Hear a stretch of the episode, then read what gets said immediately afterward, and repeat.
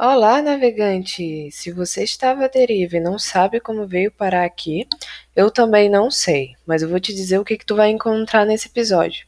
Esse episódio eu recebi uma amiga chamada Carol, que ela é muito boa em explicar a questão da coisa julgada nas ações coletivas. Todo nosso bate-papo ocorreu em cima do livro do Rodolfo Camargo Mancuso sobre jurisdição coletiva e coisa julgada. Bem, se você se interessar pelo assunto, fica pelo episódio. É longo, denso, mas muito útil. Eu gosto muito do termo navegante porque eu pareço uma capitã de um navio que fala para os fantasmas, pois quase ninguém nos escuta. Mas se você chegou até aqui, fica com a gente.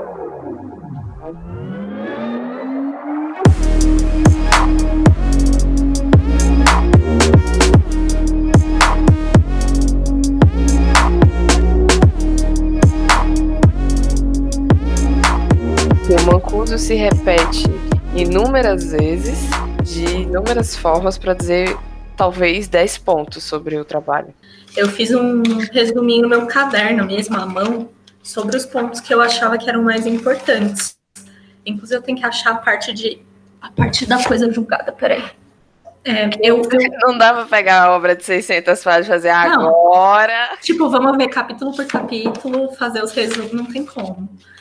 É, eu comecei, na verdade, o resumo, fazendo um resumo de um texto do Sica que eu achei, que ele publicou, acho que foi na Gen Jurídico, falando um pouco sobre a evolução do microsistema de tutela coletiva, que aí ele fala sobre tipo, a evolução do CPC de 39 até o CPC de 2015, sobre isso, e tipo, a, a, lei da ação popular, a lei da política nacional do meio ambiente, a lei da ação civil pública, o ECA, o CDC, Piriri Pororó, até chegar no CPC de 2015, e falar sobre a forma como é, o sistema de tutela coletiva foi abordado pelo CPC de 2015. Aí eu pensei da gente começar falando sobre isso e aí depois ir para tipo fundamentos da tutela coletiva, objetivos da tutela coletiva, que é assunto que o AFUVEST adora abordar nas provas. É, e aí classificação dos interesses meta-individuais também, que é essencial, né, quando fala de mancuso. Legitimidade, coisa julgada, a relação entre demandas coletivas e relação entre demandas individuais e demandas coletivas. Eu, eu destaquei esses como os principais pontos do Mancuso. Não sei se você tem mais algum que você acha que. Eu achei maravilhoso a forma que você faz, porque você é muito objetiva. Você, você pegou pontos. Eu tenho a brisa do meio. As brisas de tudo que você falou, eu, eu compreendo que são bem os pontos que a gente deveria abordar aqui. Isso poderia ser reduzido num livro de 150 páginas. Exato! Exatamente. Eu tenho certeza que o resumo que você fez, claro, poderia substituir o livro do Mancuso. gente, é. Então vamos pelo seu bullet point? Vamos, vamos começar. Então, é, em relação à, evolução do microsistema de tutela coletiva, o que, que, eu achei bem interessante esse texto do SICA, porque, na verdade, o objetivo dele nem é falar sobre a evolução do microsistema de tutela coletiva. Ele quer falar sobre. Ele começa falando da evolução do microsistema de tutela objetiva, de tutela coletiva, e aí ele chega no CPC de 2015, fala das principais mudanças sobre esse tema no CPC de 2015, mas também fala de outras mudanças que foram importantes e que são muito ressaltadas pela doutrina do CPC de 2015. Então, ele fala ah, redimensionamento da garantia do contraditório, redimensionamento da garantia da motivação das decisões judiciais, meios consensuais de solução de conflitos. Enfim, o, o, o tema central dele, embora pareça ser tutela coletiva, não é exatamente esse, mas ele passa bastante por essa evolução, então eu achei um texto interessante. E aí ele começa falando que o CPC de 73 ele era substancialmente igual ao CPC de 39 é, em relação à forma de tratar a tutela coletiva, que era basicamente inexistente que era, era uma, uma ideia muito individualista do processo, o processo era destinado substancialmente a, substancialmente a resolver conflitos intersubjetivos, é, em uma sociedade que naquela época ainda era majoritariamente rural, então é, era uma, uma perspectiva muito diferente do processo em relação à perspectiva que a gente tem hoje. E aí ele fala rapidamente esse, esse modelo de processo acabou ficando obsoleto e inadequado à resolução dos, dos litígios complexos de uma sociedade em massa, e o direito foi tendo, o direito processual civil foi tendo que se adaptar a isso. E aí ele fala que até antes do CPC de 73 já havia a lei da ação, da ação civil, a lei da ação popular, que é de 65, né? A lei da ação popular, Uh, e ela visa, visa anular atos lesivos ao patrimônio público tal, mas assim, não, existia ainda um sistema de proteção, um sistema de tutela coletiva propriamente dito, só tinha meio que essa lei, essa era a única, único resquício de tutela coletiva que a gente tinha no nosso ordenamento até então. E aí ele fala que, que começou uma mudança mesmo e a criação do que a gente pode chamar de microsistema de tutela coletiva lá para 81, que foi quando surgiu aquela lei da Política Nacional do Meio Ambiente, que começou, que trouxe essa, essa ideia de, de tutela de um interesse que não era um interesse individual, que é o meio ambiente. E aí, depois disso, veio a, Lei da Ação Civil Pública, que foi um grande marco né, na, no microsistema de tutela coletiva, que teve influência nas class actions norte-americanas, e aí ampliou muito o rol de interesses tuteláveis é, e trouxe aquela, aquela ideia realmente de, de tutela de interesses difusos e coletivos, trouxe legitimidade para vários entes, então Ministério Público, associações, é, entes do poder público, aquela ideia de, de legitimidade concorrente disjuntiva que o Mancuso aborda também no livro. É, trouxe também a ideia de coisa julgada material erga omnes secundum evento probationis, e, enfim, foi um grande marco nesse microsistema. E aí depois ele diz que veio a Constituição de 88, que reforçou ainda mais isso, né, deu maior autonomia para o Ministério Público, ampliou o leque de interesses tuteláveis pela ação civil pública, é, trouxe mandado de segurança coletivo, mandado de injunção, então, assim, trouxe outros mecanismos que não eram aqueles que estavam pre previstos na, na legislação infraconstitucional, né, na lei de ação civil pública, mas trouxe é, mecanismos que também se inserem nesse, nessa ideia de, de, de proteção a interesses transindividuais. E aí depois veio o ECA, e finalmente o Código de Defesa do Consumidor, que acho que foi o maior marco, né, é, na, né, nesse microsistema de tutela coletiva, que trouxe uma normatização super ampla sobre esse tema, que incluiu toda aquela classificação que a gente viu de interesses é, difusos, coletivos, individuais, homogêneos, é, conceituou esses interesses, trouxe a ideia de é, as diferentes, os diferentes tipos de coisa julgada, a ideia de transporte da coisa julgada, inutilibus, que eu não sei como pronunciar isso.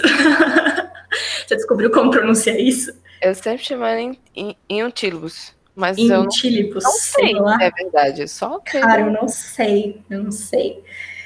E aí, é, e aí ele fala que é, o CDC foi um grande marco nessa, nesse microsistema, mas ao mesmo tempo ele não ele, ele assim conseguiu é, fortalecer um pouco a utilização dos meios de tutela de interesses essencialmente coletivos, né? Então, os interesses difusos e os interesses é, coletivos propriamente ditos, né? Que eu acho que o Mancuso fala em coletivo estrito senso, eu nem lembro mais qual que é o que ele usa é, mas que ao mesmo tempo ele não conseguiu reduzir a judicialização individual desses litígios de massa, porque justamente ele, ele, ele manteve a possibilidade de você buscar uma tutela individual do seu direito, ainda que ele envolva um interesse que pode ser um interesse da coletividade também. Então, é, o SICA faz essa crítica, que ele disse que a, o CDC e toda, todas essas leis que precederam o, CDC tiveram esse mérito, mas ao mesmo tempo eles não conseguiram resolver o problema que o microsistema de tutela coletiva queria queria e se propôs a resolver, que era diminuir essa judicialização, que eles não foram tão exitosos nisso.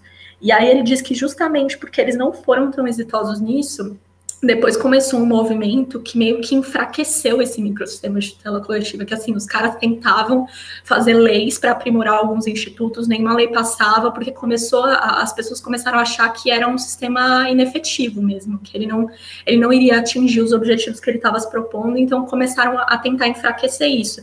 E aí, é, no CPC, eles começaram a fazer algumas reformas que buscaram, na verdade, depois é, resolver esse problema da judicialização excessiva, dos litígios e todas essas, todos esses males que o sistema de tutela coletiva tenta resolver por outra via, que é a via da aceleração e aglutinação dos processos individuais. Então, começaram a falar de improcedência liminar, de demanda repetitiva, é, limitação de cabimento de recurso, recurso especial recurso extraordinário repetitivo e não sei o quê, e, e até a, a, ideia de fortalecimento dos precedentes, tudo isso meio que tenta acelerar o andamento dos processos em curso e também aglutinar algum de, alguns deles para você tentar resolver um pouco alguns desses problemas, mas de qualquer forma ele não ele não atinge o, o, o como posso dizer a raiz do problema, né? Uhum.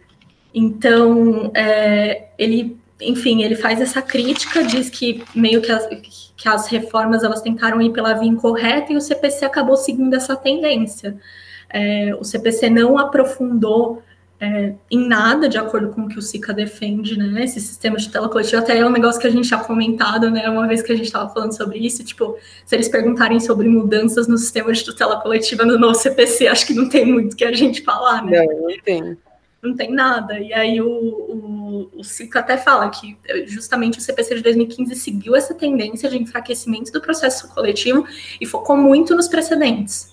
Então uhum. trouxe toda aquela porrada de coisa de inovação, de precedente, de falar de súmula vinculante, não sei o quê, que acho que vai ser outro tema aí, né, de outro call, mas é, que eles meio que deixaram o processo coletivo de lado e tentaram focar no tratamento, é, no tratamento coletivo de demandas individuais.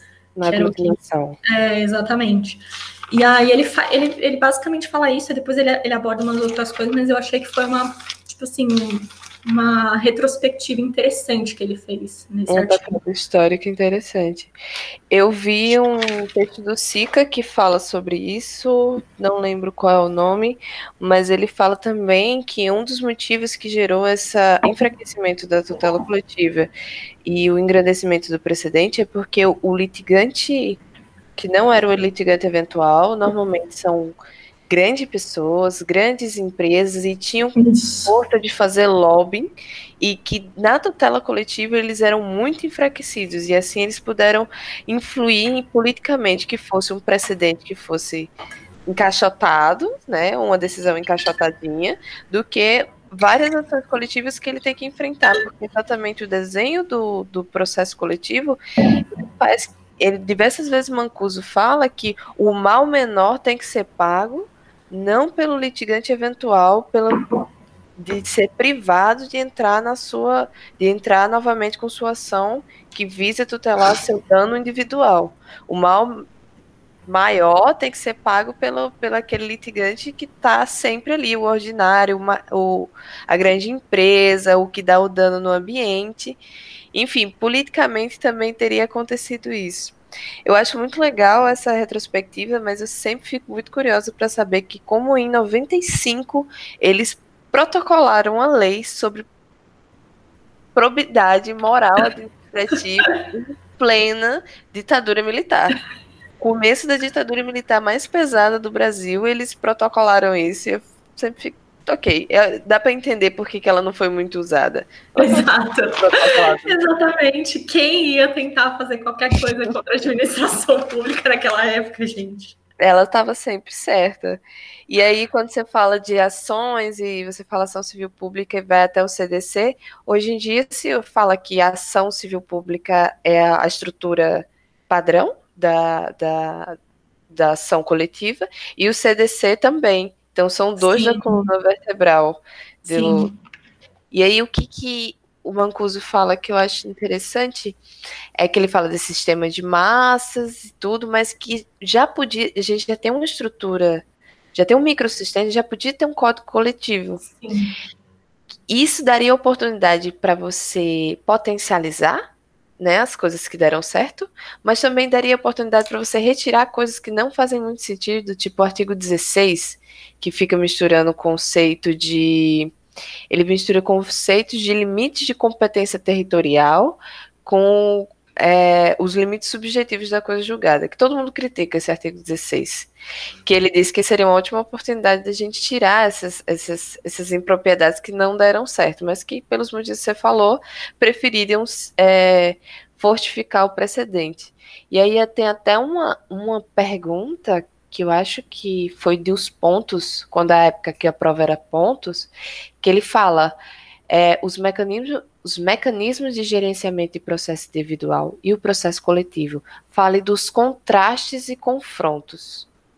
Isso é um dos pontos que ele abordaram em 2015.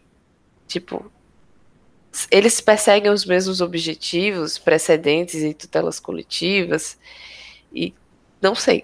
É, foi, até, foi até uma pergunta que eles fizeram depois também, quando a prova já era pela FUVEST. Tem uma, uma pergunta, acho que foi da prova de 2017, 2018, não sei, que eles questionam se os objetivos do sistema de tutela coletiva são os mesmos que o de precedentes vinculantes. E eu fiquei muito. Quando eu li a primeira vez essa pergunta, eu falei, cara, eu não tinha lido Mancuso ainda, né? Aí eu li essa, eu falei, cara, para mim é a mesma coisa, os objetivos são os mesmos. E aí quando eu li, eu, eu fiquei tentando encontrar a diferença, que eu falei, não, a FUVEST não ia fazer uma pergunta que a resposta é sim, são iguais. Claro que não. E aí eu acho até que isso linka um pouco com o próximo, o próximo ponto que eu eu tinha marcado aqui para a gente conversar, que era de fundamento, justamente de fundamentos e objetivos, né, do sistema de tutela coletiva. Que eu acho que assim, eu não sei o que, o que você pensou sobre, sobre essa pergunta especificamente. Deixa eu ver se a gente tem pensamentos parecidos em relação a isso. Eu pensei que eu estaria muito ferrada se agora. Responde agora.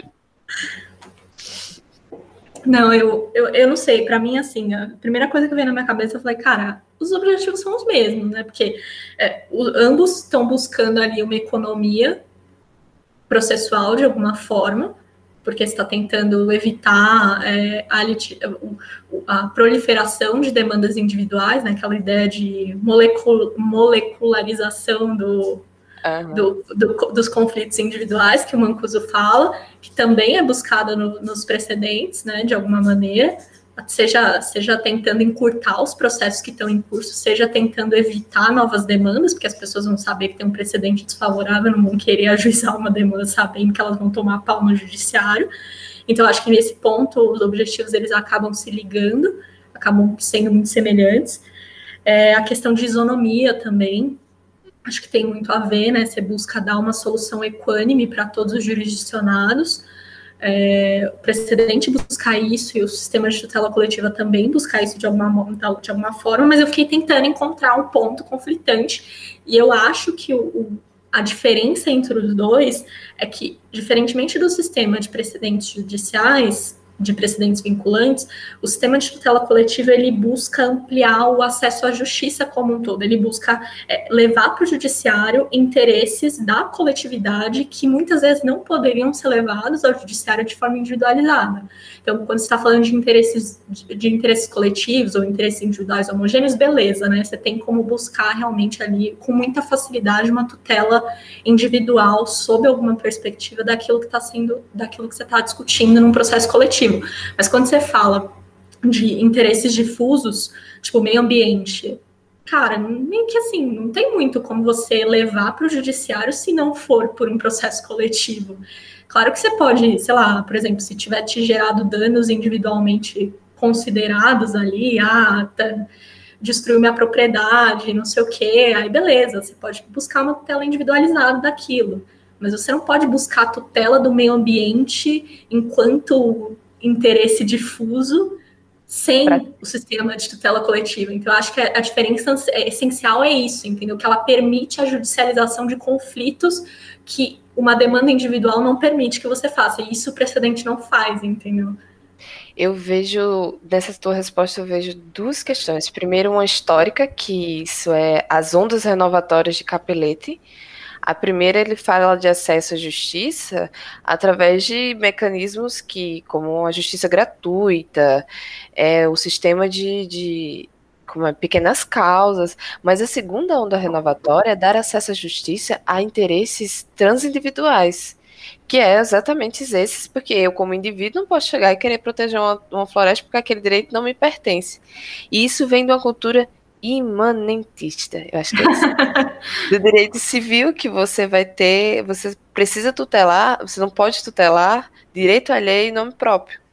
E que o direito civil só ligava dessa forma. Então, chega um momento que a sociedade precisa pensar naquilo que eles chamam de direitos dissubstanciados. Eu acho Isso. que é assim. É. Que são direitos que não são, não é meu, não é seu, é de, é todos. de todos. É. E alguém tem que ser esse representante. Então, é de fato, o precedente ele não ele não não chega nesse, nesse nível de acesso à justiça. É, eu acho que eu para mim foi a única coisa que eu consegui ver assim de diferença substancial entre os dois, porque para mim de uma forma ou outra precedente Parece. ele se liga, se liga muito, né? Mas assim, tem uma outra coisa também que o, Mancuso até fala no livro, mas eu destaquei aqui, mas eu, eu queria até sua ajuda para tentar desenvolver. Para ver se era mesmo, né? É, porque ele falava, ele fala que que ele fala que o processo coletivo é um instrumento para o equilíbrio das partes e para a redução de desigualdades no processo. E, tipo, eu acho que o que ele está querendo dizer é que, meio que assim, se você tem, por exemplo, quando está falando de interesses individuais homogêneos, em tese são interesses que eu posso perfeitamente ir lá buscar a minha tutela e pedir exatamente a mesma coisa que eu conseguiria num processo coletivo, só que só para mim, ao invés de pedir numa dimensão meta individual. É, só que se eu fizer isso por meio de demandas individuais, pode ser que eu que tenho um advogado pior que o seu não consiga uma coisa que você consegue. E o processo coletivo, de certa forma, ele dá uma igualdade, ele dá um equilíbrio entre as partes e, e é que eu acho que isso se liga muito com isonomia, né? Não sei.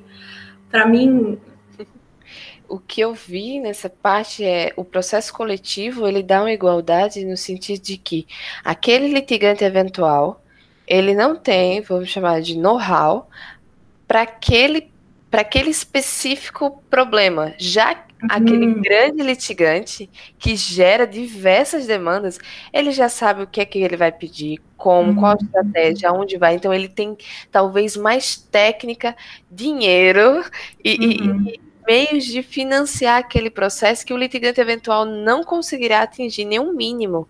Então, o processo coletivo ele iguala as partes a partir do momento que ele cria coisas julgadas, que vai fazer com que outras pessoas consigam pleitear, mesmo na improcedência. Ele vai botar uma concorrência, uma representação concorrente disjuntiva, é o nome?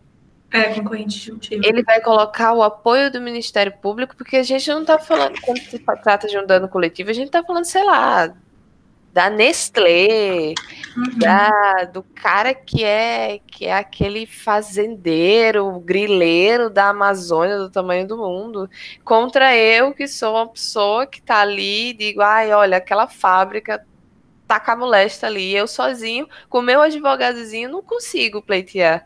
Eu não tem o mesmo poder que o Ministério Público, né? Que vai... Também, né? Porque imagina um, uma produção de prova nesse sentido. Se não existisse a inversão do ônus, por exemplo, ou se não existisse o Ministério Público para ter a técnica de pedir, de se saca, dar aquela sacada e dizer, nossa, a gente precisa de uma perícia, não é aqui, é aqui. Coisa que o litigante eventual não, não iria conseguir. Sim, é, eu acho que isso, isso assim, olhando por essa perspectiva faz todo sentido, né? Porque realmente você, você não pode igualar o poder que a, que a Mariazinha teria de produzir provas, de convencer o juiz, ao poder que uma grande associação que, representa, que poderia representar a Mariazinha poderia ter, ou até que o Ministério Público, que a Defensoria, enfim, eu acho que faz, faz bastante sentido, sim. E até as técnicas que são aplicadas para o processo coletivo, mesmo que seja uma representação deficitária de uma associação que tecnicamente estaria legitimada e teria, né, a gente tem um, um, sistema de legitimidade que presume que aquela pessoa vai ser capaz, mesmo que ela não seja, a gente tem técnicas que ajudam a prevenir. A, ele fala colução. Colusão. Colusão. Colusão. É, então ele consegue, mesmo diante de uma representação péssima, fazer outros outras técnicas de compensar esse, esse grande litigante. Sim.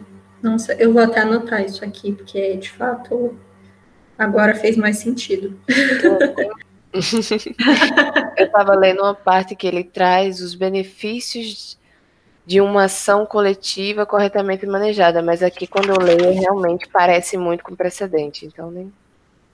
É, então, eu vi aqui, eu, eu até destaquei uma frase que o, que o, o, o caso fala, ele diz que pelo processo coletivo é possível o tratamento molecular do conflito meta-individual, prevenindo os efeitos deletérios da pulverização da macrolide em múltiplas e repetitivas demandas individuais. Gente, olha essa frase. escreve, escreve isso aí. Eu vou, eu vou um antes da prova decorar essa frase.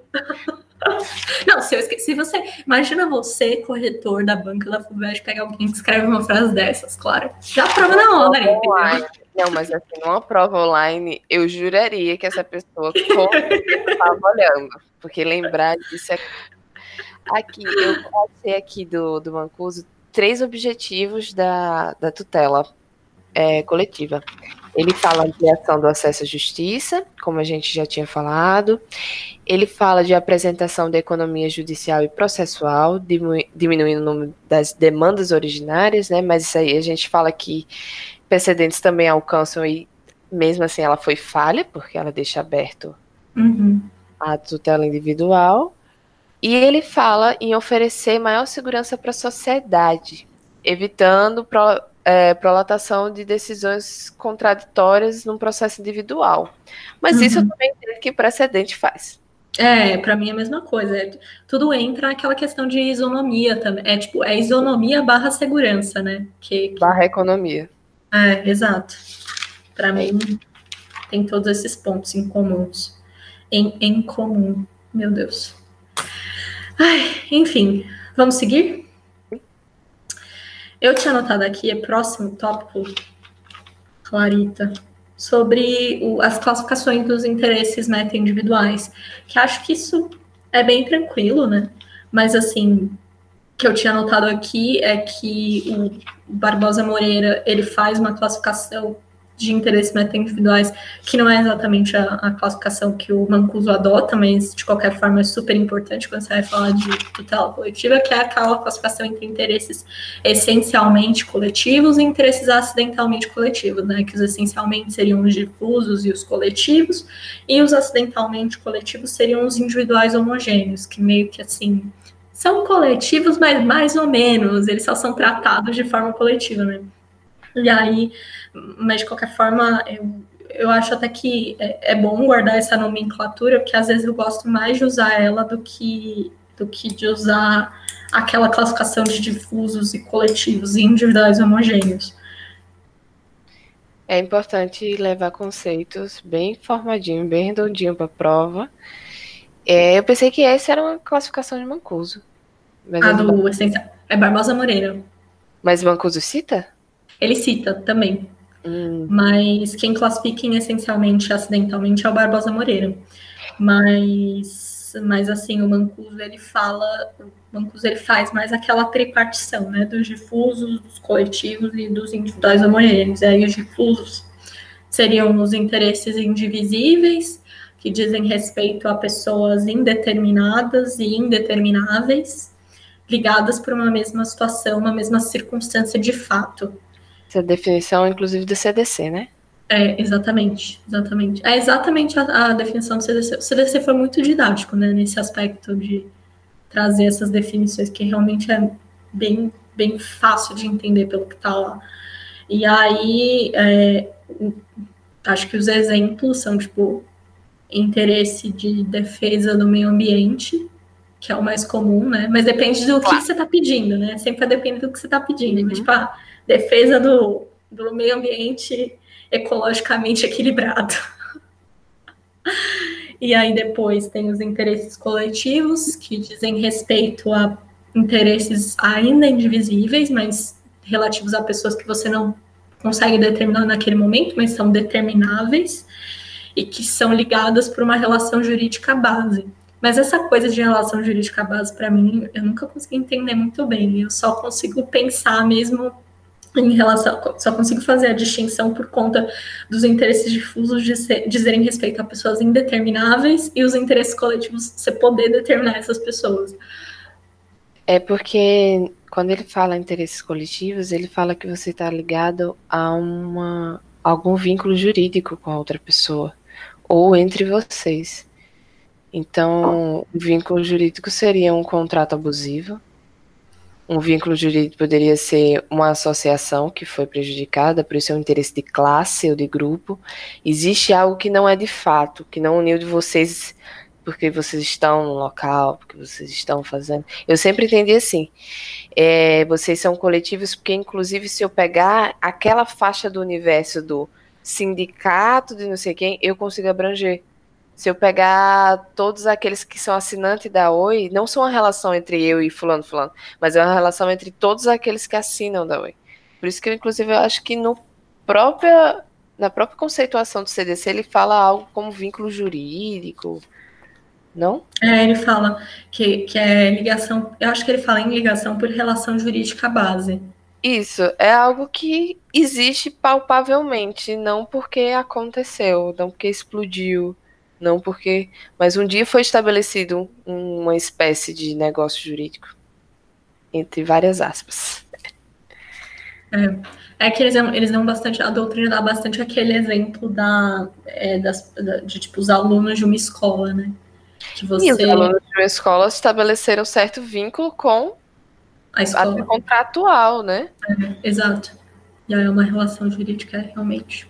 E aí você consegue botar elas como uma classe, um grupo, um, nicho de pessoas, meio ambiente. Meio ambiente pode ser difuso, pode ser coletivo, pode ser uhum. individual. Nem é, o conteúdo, seria o pedido. Pedido, é, exato. E isso é uma confusão que ocorre muito da doutrina de que esse direito é difuso, coletivo ou individual. Esse, esse tipo de classificação é meio ruim porque você precisa ver o pedido da causa. Exato. O que, que eles querem. Exato. Não é, não é, não é o direito é, em abstrato que você consegue classificar, né? Não é tipo, ah, direito ao meio ambiente, tá? Mas dentro do direito ao meio ambiente, com base no direito ao meio ambiente, eu posso pedir um monte de coisas. Vai depender do interesse que eu estiver tutelando em concreto, não é um interesse em abstrato, né? Tipo, o que, que eu estou buscando ali em concreto naquele processo. E aí você pode partir para a classificação. É tanto que ele diz muitas vezes que a, a delimitação do tema, é ele chama tema. Probando, probando não? Tema decidente? Eu acho que era, alguma coisa assim. É feita através da causa de pedido, pedido. E que isso também delimita o, o objeto. E que também classifica que tipo de direito a gente está tratando aqui, que tipo de, de, de causa a gente está tratando aqui não seria o interesse em si que porque desse interesse pode nascer várias várias pretensões isso de, do mesmo interesse nascem várias pretensões e pode nascer uma pretensão individual homogênea pode nascer uma pretensão difusa da mesma causa de pedir é, eu acho que pensando assim, eles poderiam, eles poderiam chamar de pretensões, né, ao invés de interesses. Tipo, pretensões. Pretensão de. Não sei, é. Pretensão faz mais sentido do que interesse. É porque são duas coisas diferentes. Interesse é algo que você quer atingir. Não, não são, mas parecem, mas não são. Interesse é algo que você quer atingir e que pode ser, inclusive, não existir na lei. Isso é muito legal, por isso que se chama interesse. Porque pode ser, ele precisa ser é, em harmonia com o direito mas não exatamente tem uma lei específica que pode ser aplicada ali. É um interesse, mas uma pretensão é aquilo que você quer daquele, Sim. daquele, daquele moído, daquele processo. Sim, exatamente. Mas eu não vejo também uma divisão muito clara, não. Pode ser ou não. Mas ele que a definição do tipo de interesse meta-individual oferece interfaces com graus de expansão e eficácia da coisa julgada diferente. Ou seja, o pedido formulado vai em relação à natureza que você pretende. Que repete isso aí, eu, eu desculpa, eu viajei aqui. que a definição do tipo de interesse meta individual é, oferece diferentes interfaces com o grau de expansão da eficácia da coisa julgada coletiva. Uhum. E o que acontece? Ou seja, o pedido formulado vai dar nome à ação. É basicamente isso. É, exato. Exatamente. Nossa, então, eu lembro. Eu lembro que eu tive, eh, quando eu estava no quinto ano, eu fiz uma matéria com o BEDA aqui na faculdade, que nem era uma matéria sobre tutela coletiva, nem sei por que, que ele estava falando sobre isso, mas assim, ele brigou muito com a gente, que a gente tentava, a gente tentava classificar os interesses em abstrato. Ele, tipo, ah, se eu entro com uma ação para pedir a tutela de não sei o quê, isso é um interesse difuso, coletivo individual homogêneo? A gente, ah, individual homogêneo. Não, é, tá errado. Mas é muito real isso. Muita gente discute, diz que não tem uma. uma, uma não dá para dar uma resposta assim.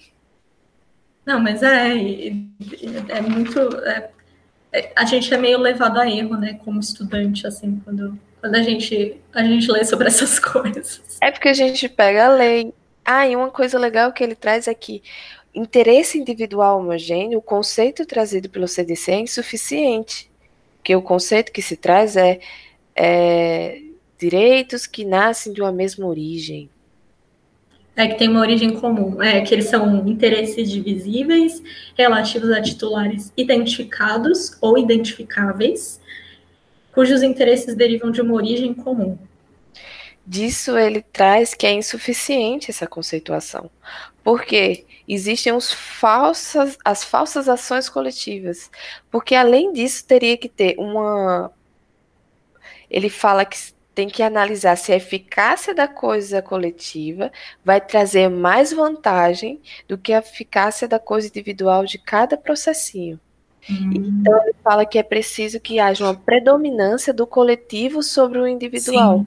Porque se tiver que, mesmo depois da ação individual, cada pessoa ir provar alguma coisa, se habilitar a ação individual ela precisa vir e apenas habilitar as pessoas que levaram dano. Se tiver que fazer alguma coisa probatória além disso, ela não serve, ela não era um direito individual homogêneo.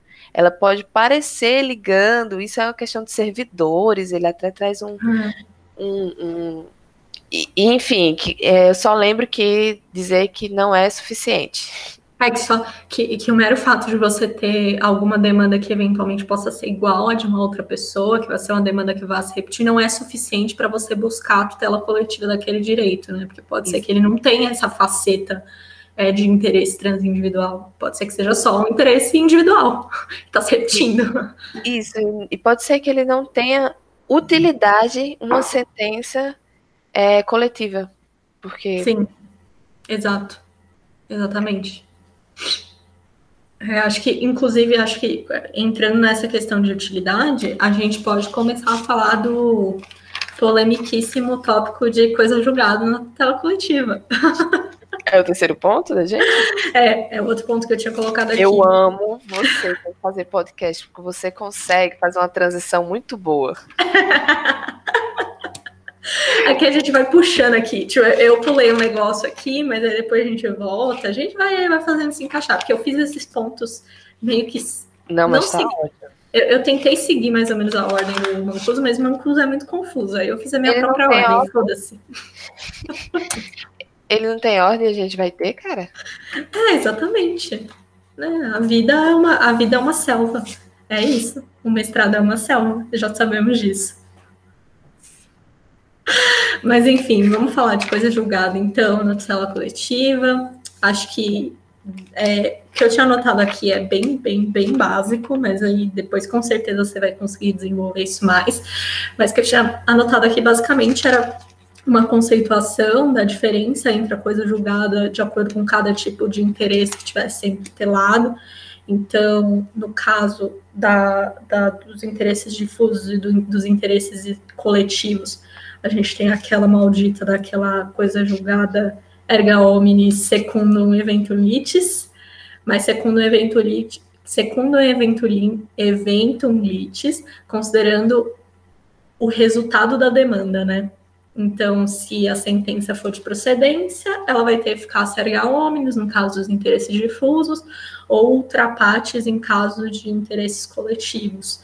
E se for de improcedência, vai depender do motivo, né? Aliás, eu errei aqui, é, é segundo evento mitis vel probaciones nos difusos e coletivos, né? Porque a improcedência, ela não, ela, ela, ela pode ou não ter eficácia erga omnes ou ultra partes, mas vai depender do motivo. Se é, for por insuficiência de provas, ela não vai ter essa eficácia erga omnes ou ultra partes, mas se for por algum outro motivo, ela vai. E no caso das, dos interesses individuais homogêneos, a, a, a coisa julgada ela vai, vai depender do resultado propriamente da demanda, né? Então, independentemente de ter a ver com provas ou não ter, sentença de procedência vai é, beneficiar os, terceiros, os, os, sucessores, eventualmente, tal, os terceiros que não foram partes na demanda, e a sentença de improcedência ela não vai ter essa eficácia erga omnes. É, eu acho que essencialmente é isso de, de, de, conceitual, né? Mas não sei, você já tá com uma cara de quer falar alguma coisa. Não. É que eu tenho duas telas, aí às vezes eu tenho que olhar para cá que são as minhas anotações, aí às vezes eu fico de lado. Exatamente isso, e ele faz um. O que eu acho incrível é que ele fez um livro de 600 páginas sobre pra isso. repetir 500 mil vezes a mesma coisa.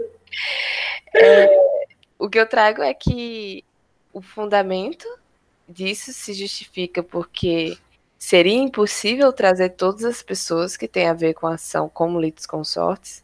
Então, é por isso que existe o que se chama de a expansão da eficácia da coisa julgada. E aí eles também dosaram essa expansão da eficácia da coisa julgada com essas formas né, de, de, de dar a coisa julgada. E aí ele fala uma frase que é: não é que existem várias coisas julgadas, Existe intensidades eficacial diferente para cada coisa julgada, dependendo da adequação de quantas pessoas e de como foi. E nesses três conceitos são basicamente isso, mas aí ele conseguiu fazer um livro. Né? É, é tem, até tem algumas especificidades, né? Por exemplo, a questão de, de, de transporte. Cara, ele devia ter uma expressão brasileira para isso, em transporte útil da sentença. Eu não vou ficar falando transporte inutilibus, sei lá, que maldita maldição é essa, esse termo latim que eles usam. Mas é a questão de, de que se você tem uma, uma ação, um processo coletivo em curso e eventualmente o interesse você puder tutelar aquele interesse de forma individual também, você já tiver uma ação judicial em curso, quando o processo coletivo for ajuizado, você necessariamente tem que pedir a suspensão do processo se você quiser que a coisa julgada coletiva te, te beneficie, né? Se você não fizer isso, aí meio que assim, você vai, vai ficar à mercê do, do resultado da sua própria demanda. Então, acho que isso é uma especificidade interessante e vale, ele, ele diz que isso vale para os três tipos de interesse, né? Tanto, tanto difuso, como coletivo, como individual homogêneo. É que o difuso é mais complicado porque meio que assim, não tem muito como você pedir a tutela individual, né? Mas. É, você vai ser atingido, o erga omnes dele é diferente, todo mundo vai ser atingido. Não tem nem. É, eu acho interessante esse transporte, mas me incomoda muito. Porque Veja, uma pessoa tá, tá litigando, não vai, não, a pessoa não tá litigando. Aí vem, tá vendo que tá vendo um, um, um processo coletivo de direito individual homogêneo e ela espera aquilo se desenrolar ou não. E aí, se eles perderem, ela vai e faz de novo, ela faz o dela. No caso, porque ela tem que suspender, se caso ela sou, se ela fica sabendo. E a mesma coisa, não parece, é, no, no, processo coletivo difuso, que a extensão é erga omnes, mas eu como indivíduo, indivíduo, eu posso entrar. Isso não me parece erga omnes, a partir do momento que se erga omnes é contra todos, mesmo de procedência de prova, ou improcedência com prova, eu com, posso entrar como danos individuais. Sim. Não me parece, isso não é erga omnes. É, tem, tem esse conflito, né? Mas aí eu acho que é aquela ideia de que, tipo, toda vez que você busca num processo individual uma tutela do interesse, ainda que ele tenha uma faceta de interesse transindividual, se você consegue ajuizar um processo individual para pedir a tutela, está tentando tutelar o interesse individual, né? Que é diferente daquela dimensão que está sendo buscada no processo coletivo. Então, em tese, sim, você tem um pedido diferente, às vezes até uma causa de pedir diferente, embora geralmente seja a mesma causa de pedir, né? Mas, assim, pedido, pelo menos, ele vai ser um pedido diverso daquele pedido que você faria no processo coletivo. Então, meio que, assim, por isso que, que isso justifica. Mas é meio estranho mesmo. Você. E até.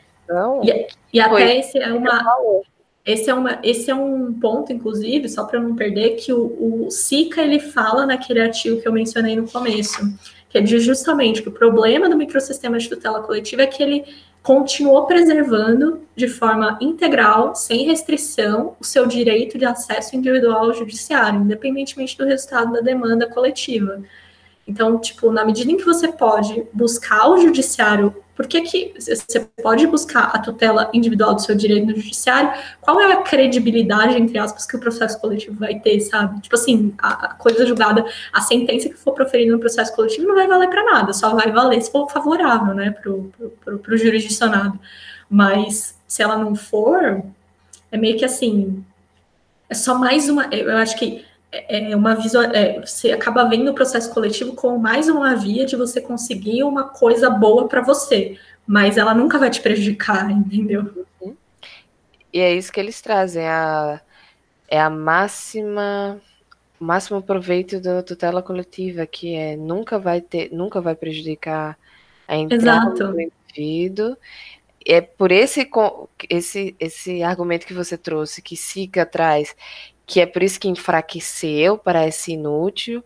Eu só vejo isso acontecendo assim com mais força é, nas ADIs, ADO, que aí você não tem muito o que recusar, que é erga omnes sério, Sim, né? Exato. E eu às vezes até me confundo quando a gente fala em processo coletivo e ele mete um ADI ADO, que para mim eu eu, não, eu não tenho isso associado que é um processo coletivo. Eu sei que é uma coisa que, e não é, né? É só a questão da coisa julgada. É mais uma face da coisa julgada. É verdade, a DI dela. É, é só é que, mais eles, é, que, é que eu acho que eles enxergam, talvez, é, nada e na DO, a tutela de um interesse transindividual, porque está tentando tutelar, tipo, é, a rigidez e a regularidade do, do sei lá, a, como a conformidade das normas à Constituição.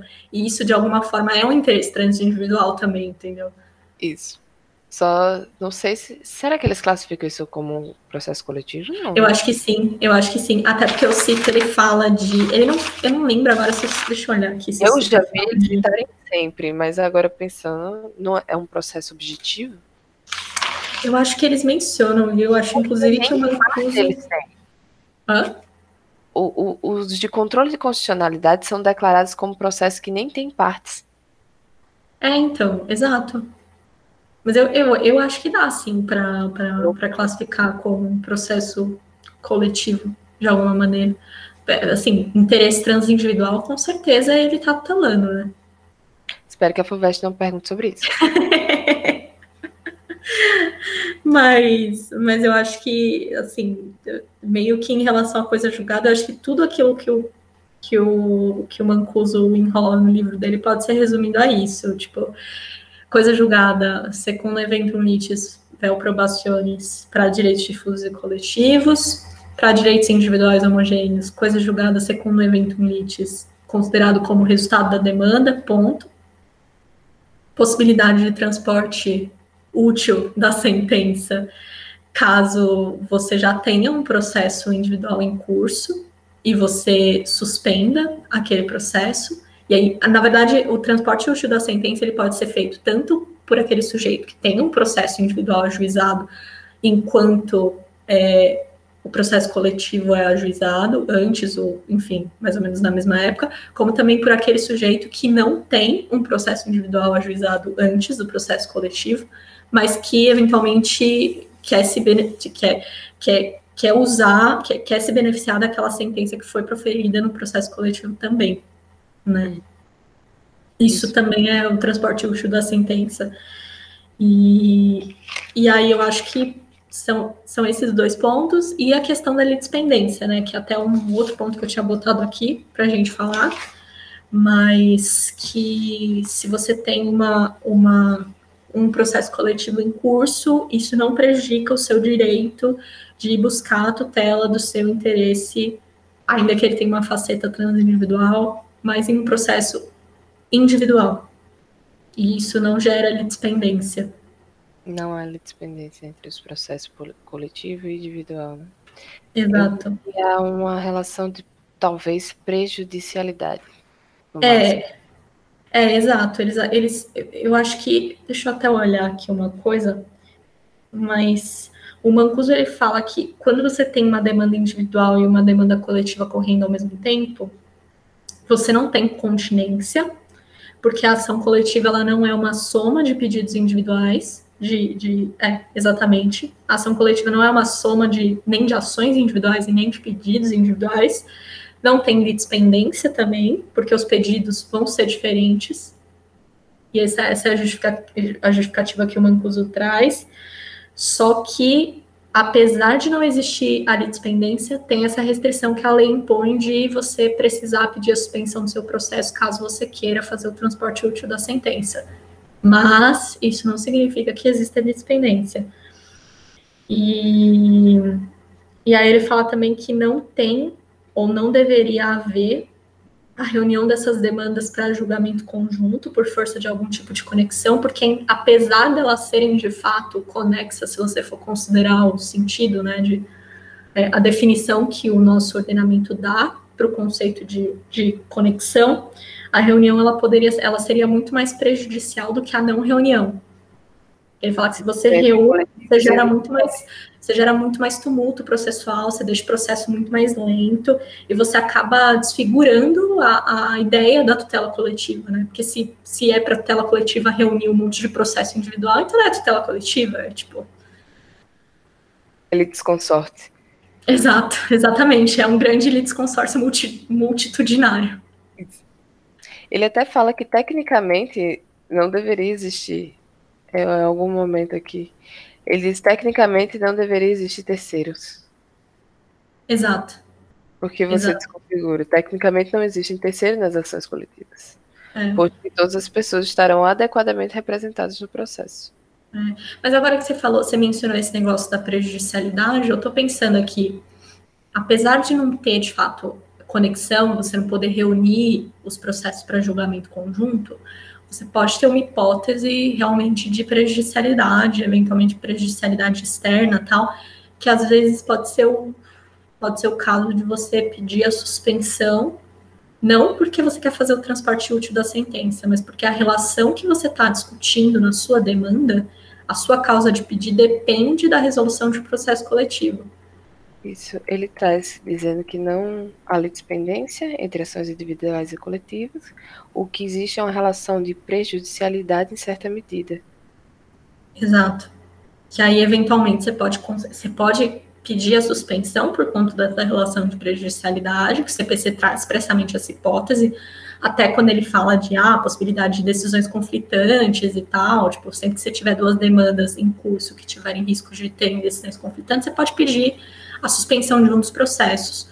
É, mas isso não significa que eles têm que ser julgados de forma conjunta. E eu acho que a mesma lógica poderia valer né, para o processo coletivo, quando você tem uma demanda individual em curso. Uhum.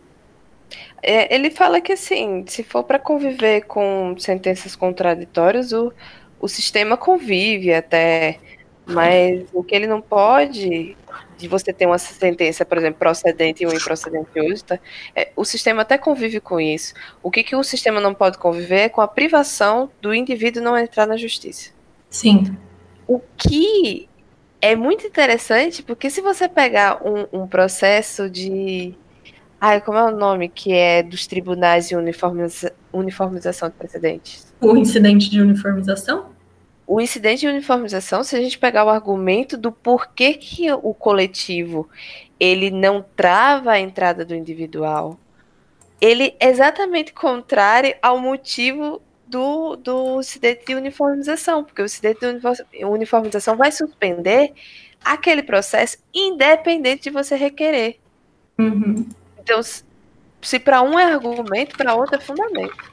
Eu não sei, agora eu não sei, eu fiquei em dúvida, Clara, se o incidente de uniformização ele foi mantido pelo novo CPC, acho que eu estou confundindo com aquele IRDR ou todos os outros mecanismos, mas eu acho que tem, é incidente, não? É, tem, tem, incidente de assunção de competência, puta, eu não lembro, tem que dar uma revisada em TUT.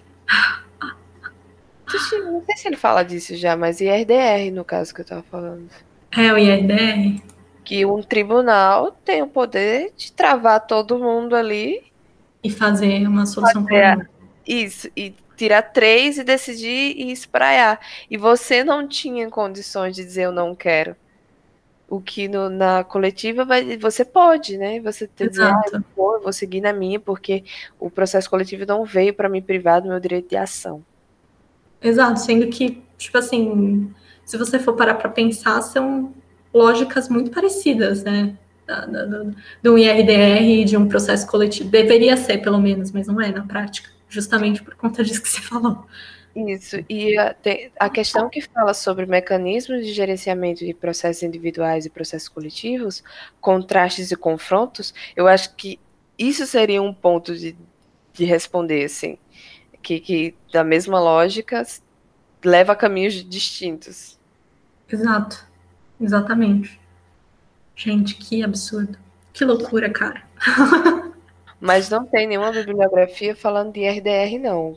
O que não, não. impede nada a FUVEST, né, que a gente descobriu. É, não, se fala de, de estabilização de tutela antecipada em dois, duas provas, não tem um texto sobre isso. Gente, que absurdo. Eu fiquei chocada quando você falou disso. Não? Certeza que ele não.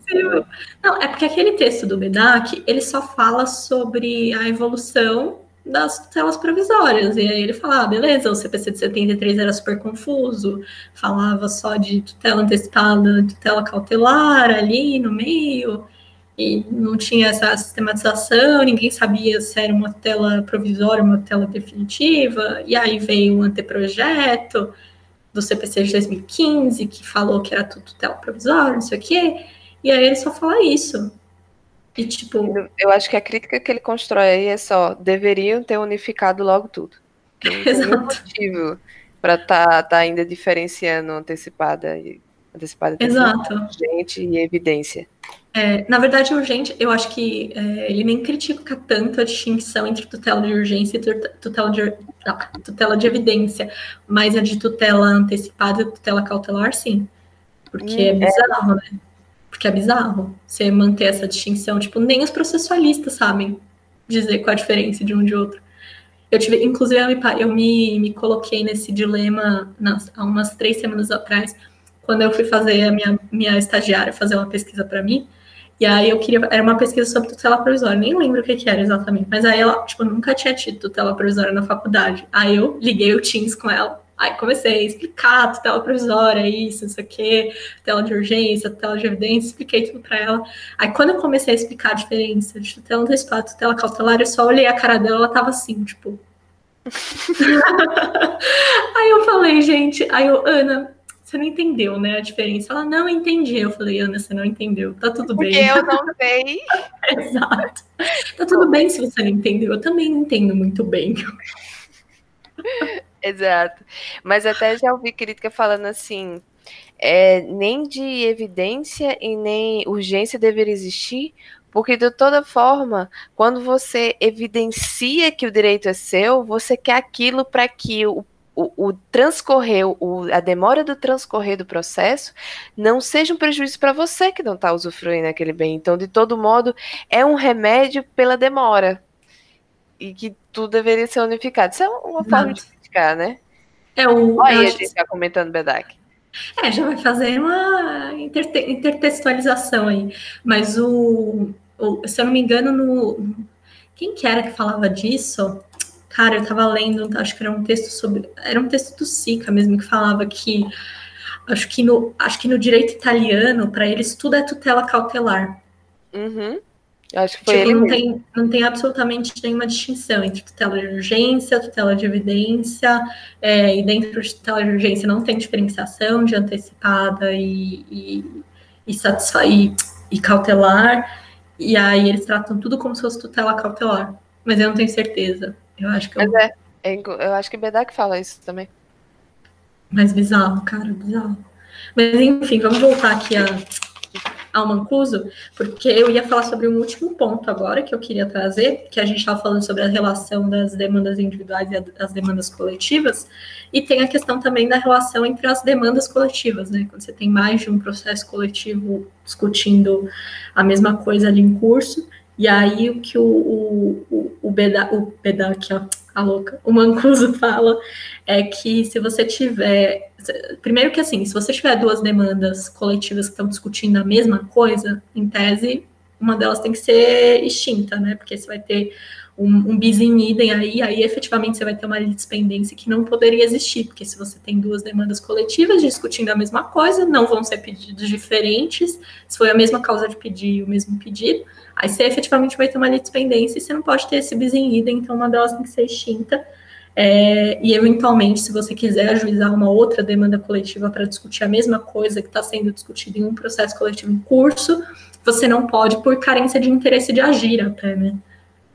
E só que se você tiver, e isso, isso até o Mancuso fala que é muito comum, você ter dois processos coletivos que discutem, tem uma mesma causa de pedir, o mesmo plano de fundo ali, mas tem pedidos diferentes, aí sim você poderia eventualmente ter uma reunião dessas ações que são assemelhadas é, por uma conexão, eventualmente por uma continência, mas aí não seria dependência justamente porque os pedidos seriam diferentes.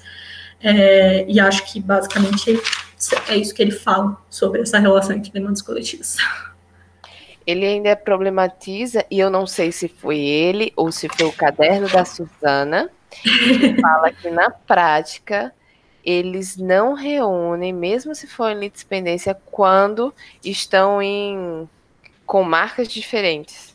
Hum, sim. Mesmo se versarem. Se for algo tipo interestadual, se tiverem com marcas diferentes, em sedes diferentes, apesar disso, eles não reuniriam, mas que acaba, acaba a gente ficando meio confuso, porque sobre o mesmo assunto, duas demandas distintas, vai ser insegurança jurídica.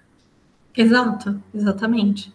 Ainda que é que eventualmente se você tem processos coletivos diferentes tramitando em comarcas diferentes, pode ser que tenha uma questão também de expansão da eficácia da coisa julgada, né? Não sei, tipo, às vezes pode ser que, que ela fique restrita àquele local a depender do que você está tentando tutelar, né? E aí faz sentido você ter duas ações tramitando concomitantemente em comarcas diferentes. mas não é isso que acontece na maior parte das vezes, né? Sim, mas até faz sentido por causa do artigo 16, agora que você falou. Porque o 16 da ação coletiva é? Da ação civil pública ele vai só até os limites. É. A sentença civil fará coisa julgada erga omnes nos limites da competência territorial do órgão prolator, exceto se o pedido for julgado improcedente por insuficiência de prova e tal. Sim. Talvez faça sentido por isso também, eles não reunirem porque tem esse Exato. coisa tosquinho aqui.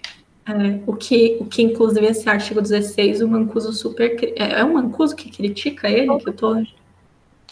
Mas sim. Oi? Todo mundo critica, mas ele também.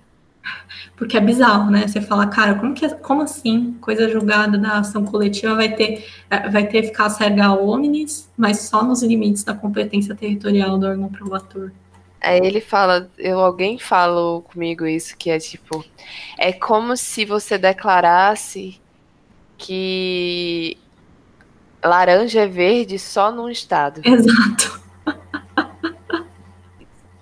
E aí ele fala até que isso é uma confusão entre competência e extensão da coisa julgada. Que é um artigo muito mal feito, deveria ser tirado. Mas faz sentido. É, é verdade, é verdade. Essa parte de de limites da competência territorial, eu confesso que eu nem prestei muito muita atenção no que o Mancuso falava. Eu meio que ignorei isso, porque eu acho que é muito pouco provável que isso seja objeto de prova. Que é um negócio tão, é um negócio tão tipo, específico de, de coisa julgada, de tutela coletiva e tão controvertido, que eu não sei se isso seria objeto. Eu não aposto em nada. Melhor Mas não falar. Ignorei. Mas eu também ignorei bastante. Porque se todo mundo odeia e critica, então pronto. Eu só, só decorei isso, que confunde esses dois institutos e é uma coisa ruim. Pronto.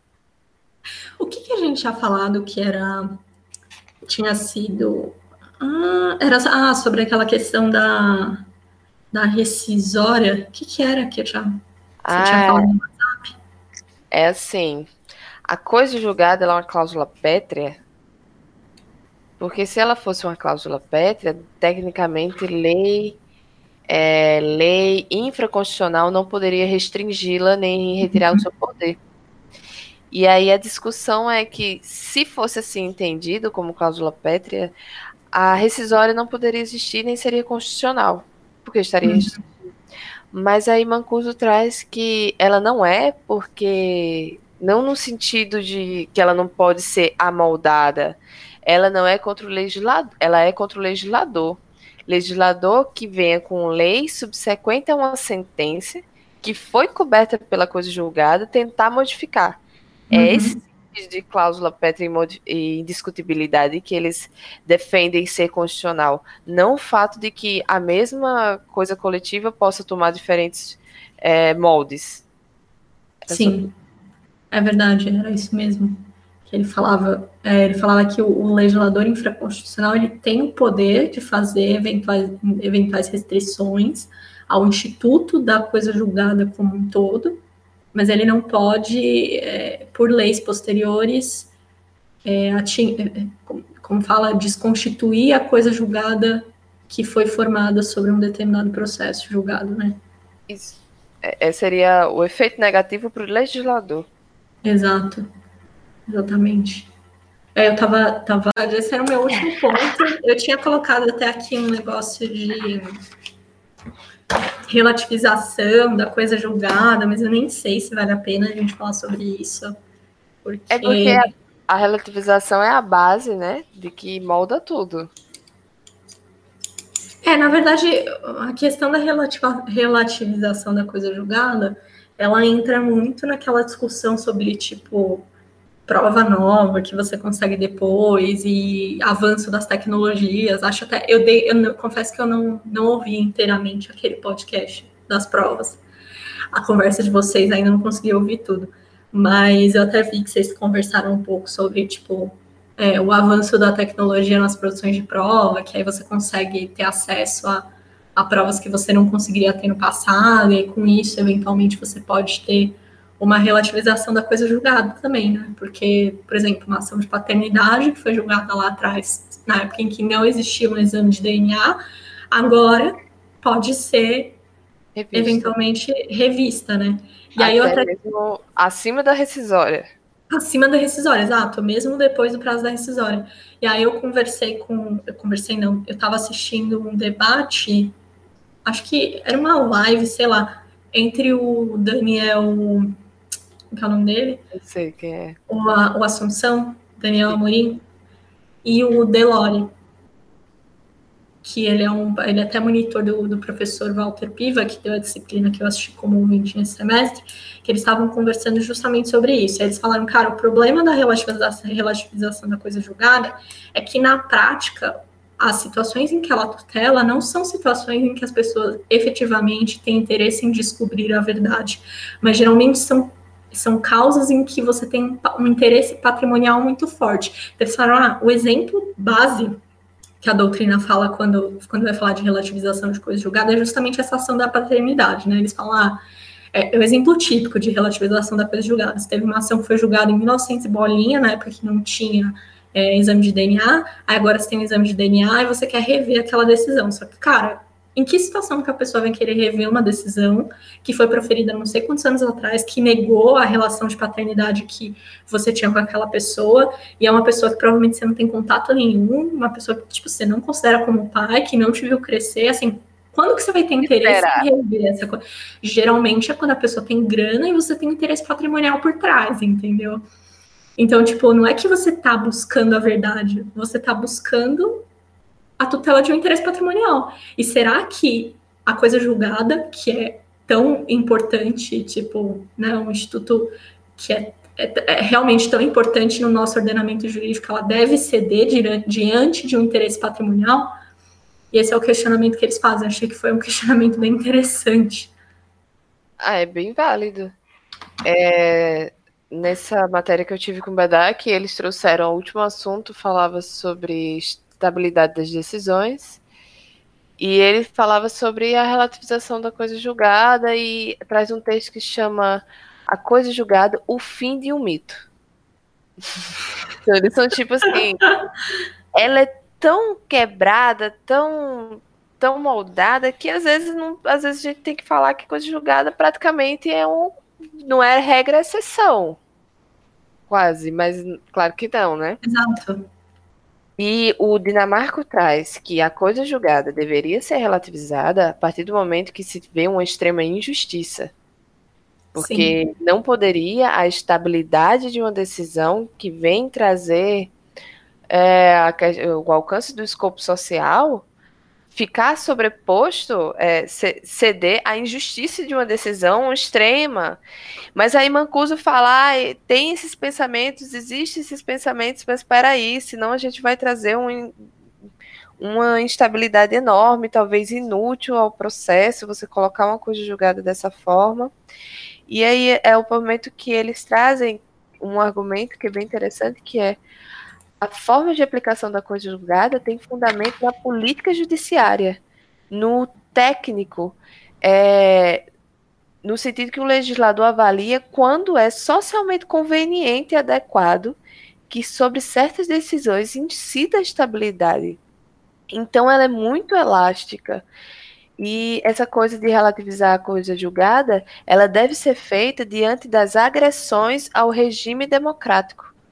Então, a, a, é, agressões de regime democrático, posso trazer Daniel Mitidiero para argumentar que tem que, que vir para falar sobre a Constituição e fazer efetivar essas coisas da Constituição.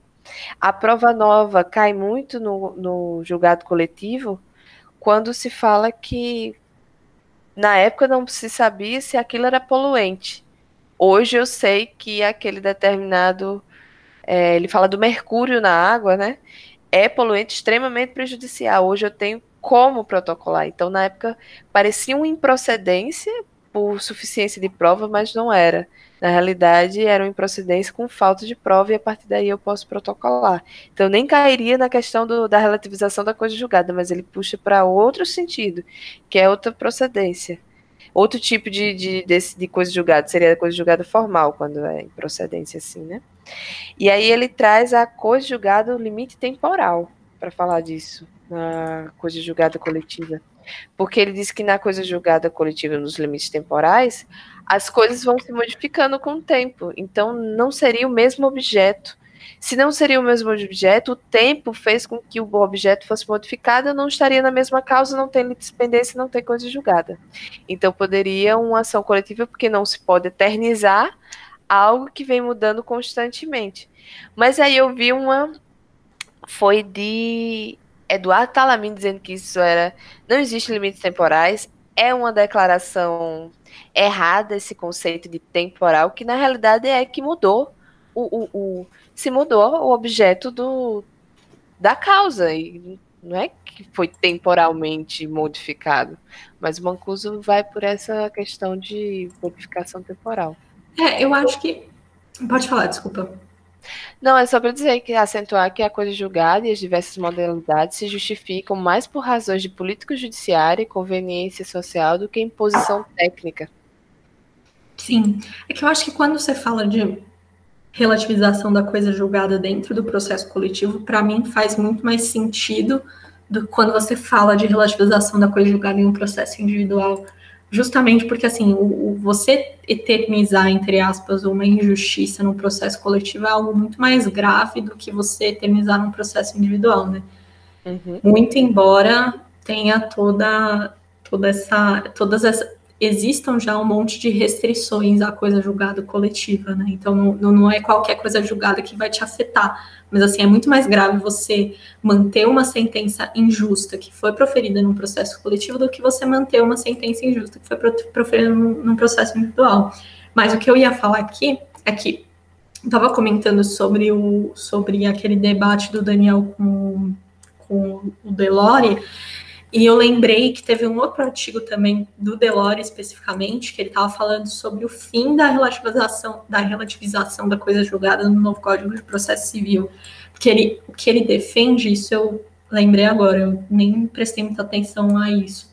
Mas ele defende que o artigo 975 do CPC, parágrafo 2 que fala da ação rescisória, ele, ele põe um fim a essa possibilidade de você relativizar a coisa julgada por força de uma prova nova, porque o 975, parágrafo 2 ele fala que se fundada a ação no inciso 7 do artigo 966, que é a rescisória fundada na, em prova que não era do seu conhecimento na época da, do ajuizamento da demanda, o termo inicial do prazo vai ser a data da descoberta da, prosa, da prova nova, observado o prazo máximo de cinco anos contado do trânsito em julgado da última decisão proferida no processo. Ou seja, ainda que você tenha uma prova nova, é, que eventualmente é, role depois, seja porque você só descobriu a prova nova depois, seja porque ela só é, foi materialmente possível de ser produzida depois, você tem esse limite temporal de cinco anos do trânsito em julgado da última decisão proferida no processo para fazer essa rescisória. Então, meio que você, tipo, põe fim a essa eternização da discussão sobre, tipo, dessa eternização da insegurança jurídica de você poder desconstituir a coisa julgada, entendeu? Por conta de uma prova nova. Eu achei que é um, um ponto interessante. Tem algumas divergências na doutrina, não é algumas pessoas defendem que esse artigo tem que ser interpretado de uma outra forma, tem que ser relativizado, mas o Delore ele, ele diz que o, o no CPC meio que acaba com essa, essa Qual coisa. De, é o 975, parágrafo 2 Esse de cinco anos após? Após o trânsito em julgado da última decisão proferida no processo. 975? Uhum. Nossa, eu Para... nunca li. 975, parágrafo 2 E aí ele até menciona nesse artigo, se você quiser eu posso te mandar ele depois, tem um monte de precedente já do STJ que está aplicando ele quando as pessoas tentam tentam rediscutir coisa ah. julgada aí. Legal. Não, eu não tinha reparado nele. É, então, Mas eu é, acho que. É um, até porque, é, então, até porque, assim, eu acho que isso, todas essas obras que a gente leu, que, exceto Bonise, né, que fala especificamente dessas tecnologias e tal na, na, produção de provas, mas em todas as outras obras que a gente leu que abordam essa questão da coisa julgada foram escritas antes do CPC de 2015, né? Sim. Então, tipo, essa discussão sobre relativização realmente era muito aberta. Faz sentido. Faz muito sentido. Mas, enfim, eu acho que, assim, os pontos que eu tinha anotado, claro, sobre Mancuso eram esses que me, me chamou mais a atenção. Não sei se tem mais alguma coisa que você queria discutir aí. Ah, eu acho que eu vou só citar. Ah, não, tem mais uma, tem mais uma coisa que eu Pode tinha anotado que eu pulei aqui. Sobre a legitimidade, que a gente não falou. É, que é, é bem importante. É, exato que eu tinha notado aqui que a nossa lei ela confia a legitimidade para o processo coletivo a alguns atores institucionais, né? Que tem aquela legitimidade concorrente, disjuntiva e exclusiva, que o, que o Mancuso menciona. Então, concorrente, porque eles podem atuar de forma é, simultânea, é, na, na, proposição dessa, desse, dessas ações coletivas, então tanto um quanto o outro pode fazer isso. Disjuntiva, porque qualquer um deles pode propor essa ação coletiva, seja em conjunto com o outro, seja individualmente. E exclusiva, porque são só esses atores institucionais previstos em lei, taxativamente, que podem fazer a propositura dessas demandas, e não outras pessoas. É, e aí tem aquela discussão sobre o controle né, da legitimidade nas ações coletivas, que é um controle em tese é, legis, né, porque a lei impõe esse controle para o juiz, mas não é um controle nos mesmos modos que é feito, por exemplo, na, nas class actions americanas, que você tem toda aquela discussão sobre o representante adequado, tal. Aqui, assim, meio que a lei ela dá, ela dá uma presunção de representatividade adequada a esses atores institucionais, né? E aí você, é, o primeiro controle que o juiz tem que fazer é verificar se a pessoa que está propondo a ação é um desses atores institucionais. E aí depois ele tem algumas outras outras coisas que ele tem que averiguar caso a caso. Então, é, por exemplo, no caso da, das associações, tem aquela questão da prévia constituição, que caso a caso também pode ser até dispensada pelo juiz. É, e tem aquela discussão sobre a pertinência temática também, né? Que você não pode ter um ator que não tem absolutamente nada a ver com aquilo que está sendo discutido em juízo, ajuizando uma, uma, uma demanda para ter lá aquele interesse. Então, meio que é isso sobre, sobre o controle da legitimidade. Mas o Mancuso ele até traz que existe uma certa faixa de controle residual que o juiz poderia exercer nessa representação. Eu também fiquei assim, qual é, por favor? Mas ele, ele falou isso porque ele diria assim que a, isso teria relação com o que eles chamam de perpétuo jurisdictione, que é você verificar ao transcorrer de toda ação se ele está sendo um representante adequado. Mas ele não me diz no final, assim, se. Tá, ele averiguou que não é um representante adequado, faz o quê? A, a, o instintivo que eu penso é chama o Ministério Público, né? Para ajudar, mas ele eu acho. Ele fala isso, mas ele não dá solução. Ele não discute isso. É, ele, de fato, eu já vi umas discussões sobre isso, mas o que eu vejo a doutrina falar é que esse controle, ele é exercido na maior parte quando o juiz faz essa averiguação da pertinência temática mesmo, que ele é. vê se tem a ver ou não, se, mas, assim, acho que na análise dessa pertinência temática, o juiz deveria averiguar também se aquele ente tem a capacidade de efetivamente representar aqueles interesses em juízo, né, porque não basta por uma, uma associação que foi criada há três anos, ok, cumpre o requisito lá temporal da lei, mas se é uma associação tosca que foi criada de fachada para defender aqueles interesses, será que ela efetivamente vai fazer valer aqueles interesses em juízo? Mas eu acho que, assim, por outro lado, pensando agora até fazendo uma conexão entre a, a discussão sobre a coisa julgada, eu acho que é, a lei, quando ela faz essa, essa, essa segmentação e faz todas essas restrições à coisa julgada coletiva, ela busca justamente reconhecer essa fragilidade que pode existir no processo coletivo em relação ao representante que está ajuizando a demanda. Porque ela fala, cara, eu não posso é, submeter todas as pessoas que são afetadas por aquela, aquela, aquela situação que está tá sendo discutida em juízo a uma sentença que pode ter sido proferida em um processo em que o ator institucional, embora tenha legitimidade por lei para representar aqueles interesses, não representou aqueles interesses de forma adequada. Isso é um, uma forma de remediar a cagada que fizeram. Exato. Porque para mim é a única explicação, assim, tipo. Mas é, ele, ele fala diversas vezes que também serve para isso, para não fazer a colução. É isso? É colusão, eu acho, mas colusão. não sei. Pode ser. Eu, eu, pior que eu, eu, tem coisas que eu só leio e não falo. Então, às vezes eu sei escrever, mas eu não sei. utilibus. Exatamente. Então é para prevenir, por exemplo, um, um, processo coletivo de fachada.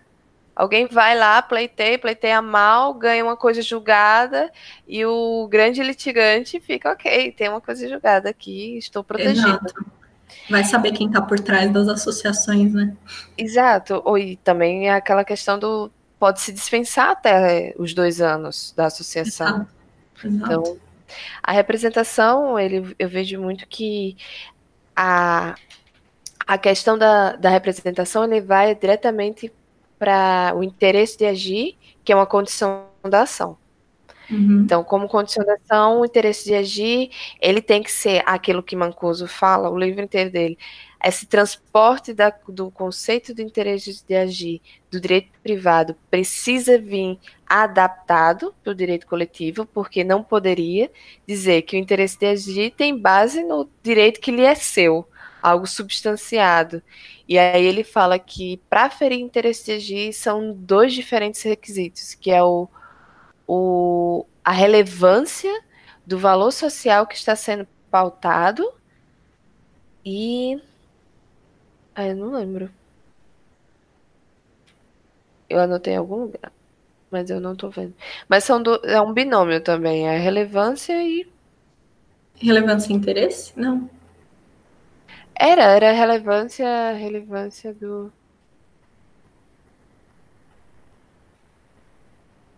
A relevância social e do, do interesse se ele é, é digno de proteção judicial, não importando quem é seu titular. É, eu pensava que eram dois, mas aqui só estou vendo um. Então é aferido pela relevância e se aquele titular tem interesse no sentido de se ele tem ligação, como você falou agora. Uhum, que é a pertinência temática, né? Isso, e a pertinência é. temática. É, até por isso que eles fazem aquela restrição em relação às associações, né? Que os fins institucionais da associação eles têm que ser determinados. Não pode ser tipo assim, ah, associação criada com o objetivo de tutelar interesses transindividuais. tipo assim, que, o que, quais interesses transindividuais? O nome é Ministério Público. Exato. É, a única pessoa que tem pertinência temática em tese sempre, para a maior parte das situações, é o Ministério Público, né? É, tá entre as funções dele. É, exato. Mas agora uma associação é realmente bem complicado, porque, cara, tem umas associações que realmente foda. Você pensar na associação tocando uma ação coletiva. É, dessa questão do Ministério Público, eu acho que o artigo que fala dele é o 129. 129, o final do artigo fala sobre as funções do Ministério Público. E, inclusive, ele fala que uma das funções do Ministério Público é tutelar direitos transindividuais e interesses coletivos. E o Mancuso usa esse, esse, esse artigo para dizer assim: tá vendo? Aqui ele fala interesses transindividuais e coletivos. Ele não fala em direito. Isso quer dizer que o, dentro dessa perspectiva de processo coletivo, a gente pode estruturar uma política pública. E o judiciário, porque aqui não está falando só de direitos que possam existir, estejam disciplinados, pode ser que o judiciário estruture um, um, interesse que seja harmônico com o direito, mas que não esteja positivado, e dessa forma o judiciário está praticando política e escolhas primárias que a, a, a, o executivo não fez. Então, essa é a dimensão política da, da coisa do processo coletivo. Sim. Que é um babado. Exatamente. Exatamente. Eu só eu posso fazer um comentário que não tem a ver com a matéria, mas é que eu percebi ah. agora que você está usando uma cadeira de gamer. Tô, porque eu jogo LOL. Ah, tá explicado. Deixa eu te falar, achei o binômio. O binômio é a relevância social do interesse e a adequada representação. Ah, é assim sim, que, você, é, é esse nome. Que era a mesma coisa que a gente estava discutindo, que era os. É. Mas, enfim, ele é cheio de detalhes, Carol, mas eu acho que a gente conseguiu pegar o, o que tinha que pegar. Você acha que em relação à legitimidade é, tem alguma relevância a gente fazer aquela aquela distinção que eu tinha conversado com você sobre legitimação extraordinária, ordinária, não sei o quê, que eu tinha anotado aqui, que a classificação, e essa não é a classificação que está no Mancuso, essa é a classificação da doutrina majoritária, que acompanha o Nelson Neri Júnior, que ela fala que para os interesses individuais homogêneos, a legitimidade é extraordinária, porque os legitimados agem em nome próprio na defesa de interesse alheio. E aí tem uma substituição processual propriamente dita.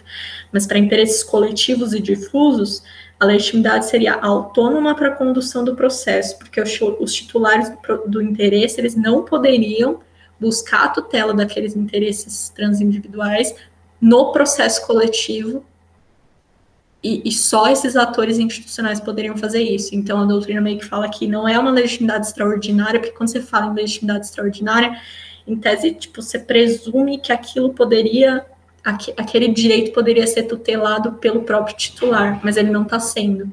Uhum. E no caso de coletivos e difusos, você tem essa legitimidade autônoma para a condução do processo, entendeu?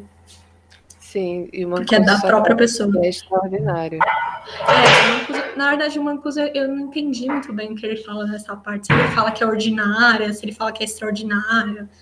ele fala que é extraordinária. Eu, eu juntei milhares de frações dele falando que é extraordinária. É, então, mas eu não sei também se isso tem muita relevância prática, viu? A relevância disso seria o atingimento de terceiros, o alcance a terceiros. Se é algo ordinário, né? Então aquela pessoa está alcançada. Se é extraordinário, teria.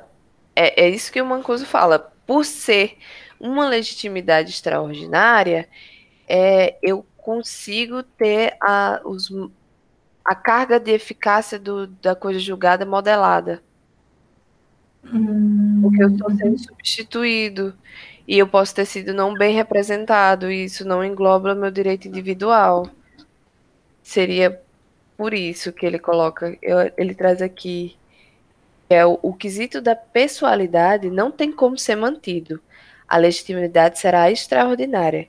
Então, a legitimação para agir deve ser extraída pelos critérios de representação adequada, que no, critério, que no Brasil é eclético, né, mesclando quesitos de, de lei e uma certa parte do controle do juiz. Mas o fato de ser uma legitimação extraordinária faz com que se amolde a coisa julgada. Faz sentido. Faz sentido. É, mas na prática. Na prática é uma discussão meio lesa, assim. É. Talvez eles possam perguntar, mas assim. Na prática, de todo jeito, vai se manter a forma que a coisa julgada vai ser decidida.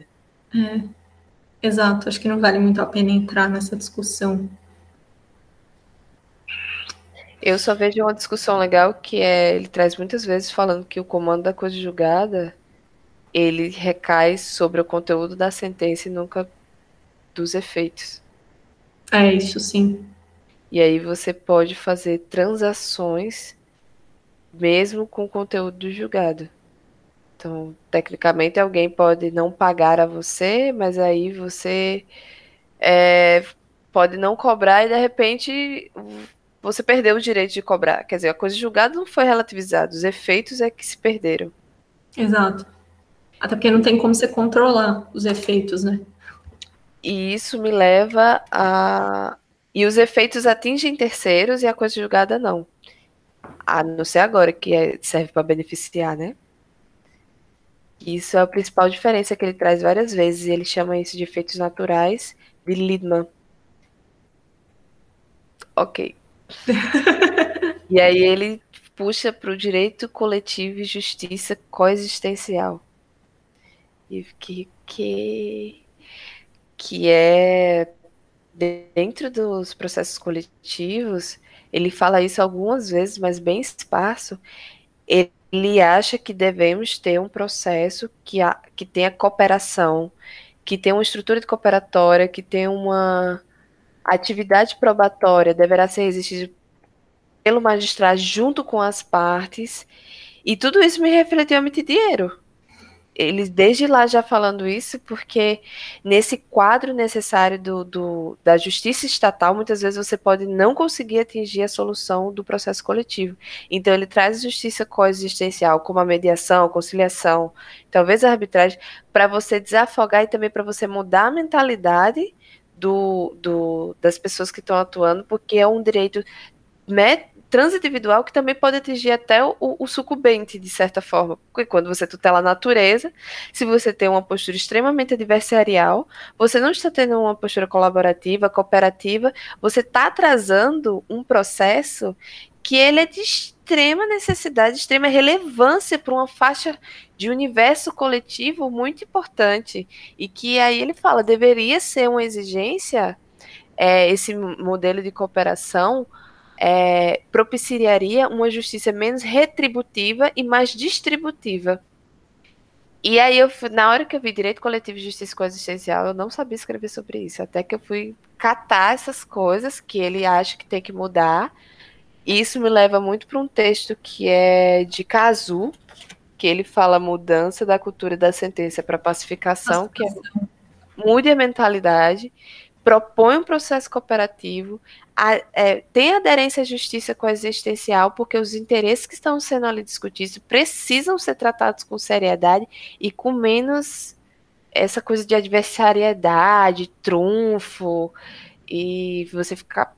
Porque são interesses muito maiores que o nosso. Mas é isso. Não, acho que faz, acho que faz muito sentido. E, e eu acho que, assim, o microsistema de tutela coletiva, ele traz alguns mecanismos, né, que, que remetem muito a essa ideia de modelo, de modelo cooperativo do processo. Por exemplo, o TAC, é, cara, o TAC nada mais é do que isso, né, é um negócio que, tipo assim, você, você, você, você, você você troca uma solução adjudicada por um acordo entre a pessoa que está lesando aqueles interesses individuais e o, o, ator institucional que está defendendo aqueles interesses em juízo.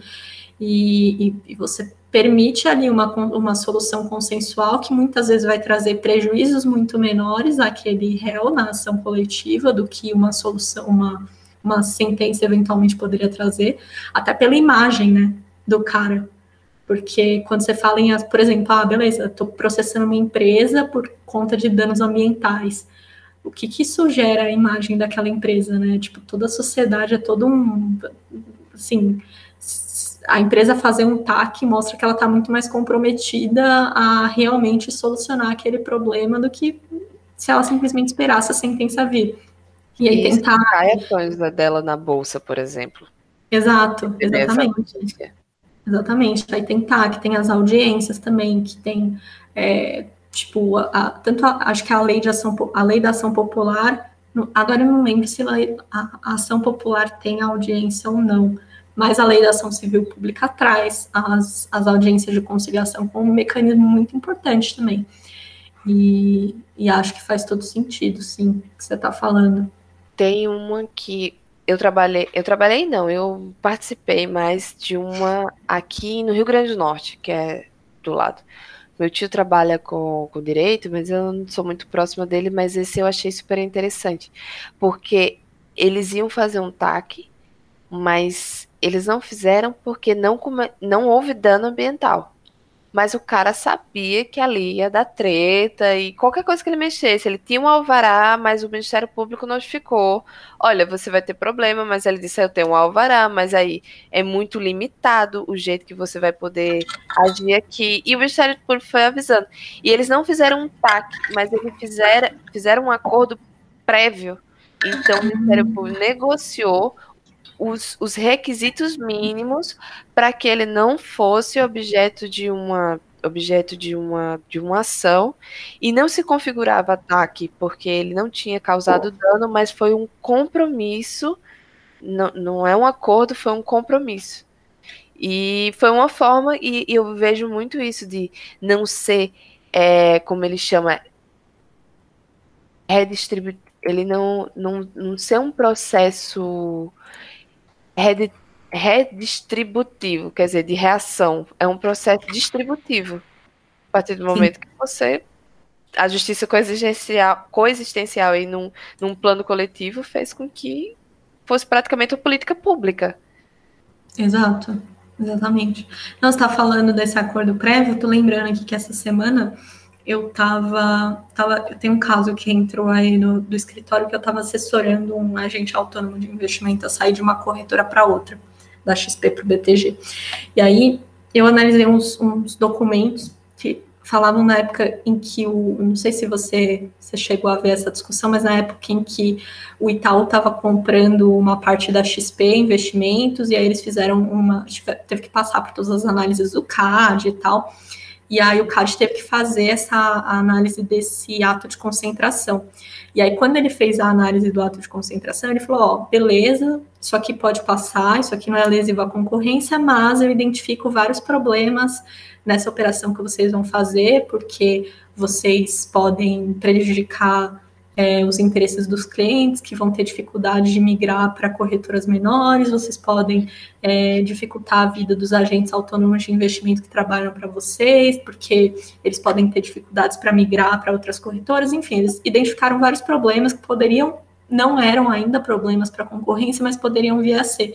E aí eles fizeram um acordo em controle de concentração que é tipo um TAC, só que de um, de, de um feito no âmbito de um ato de concentração, justamente para que a XP se comprometesse a adotar algumas políticas para impedir que essas coisas lesivas à concorrência acontecessem.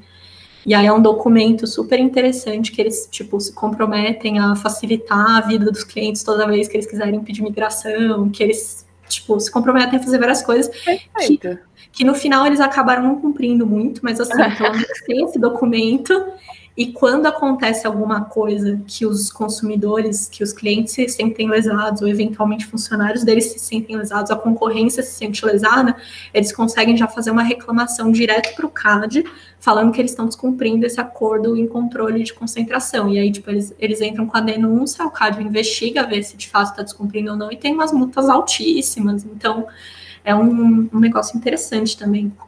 É no mesmo sentido, mas isso não é um. É como fala, isso não é um direito, isso é um interesse.